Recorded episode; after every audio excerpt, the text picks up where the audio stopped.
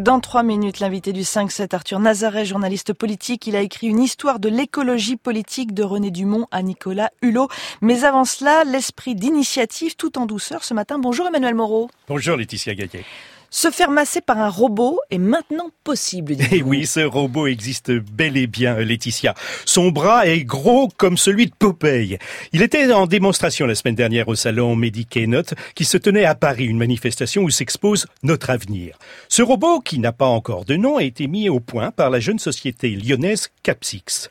Tout est automatisé. Une fois couché sur la table de massage, le robot s'active comme le décrit François Essautier, le concepteur. C'est un bras, ça va être un peu celui que vous allez trouver dans les industries, mais en fait celui-là il est totalement adapté au travail sur le corps humain, il est même utilisé en chirurgie et donc il permet, avec des mouvements très doux et avec un contact peau très agréable, de réaliser du massage sur le corps humain et du, coup à l'envie puisque le robot ne se fatigue jamais.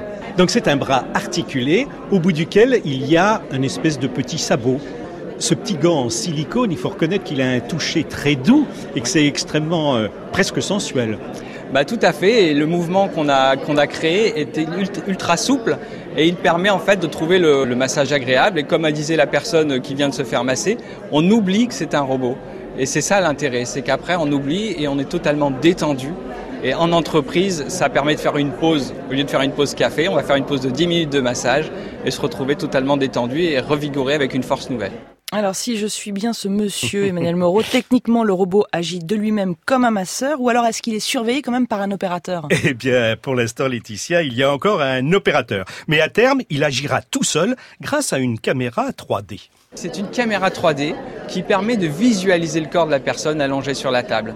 Ça nous permet d'adapter et de dire au robot où se trouve la personne et quelle est sa morphologie pour obtenir finalement quelque chose qui va être parfaitement placé là où on le souhaite, que le mouvement se soit bien sur le muscle que l'on souhaite masser. Ce sabot, il parcourt euh, le dos dans tous les sens ou est-ce qu'il est programmé pour aller dans des endroits bien particuliers?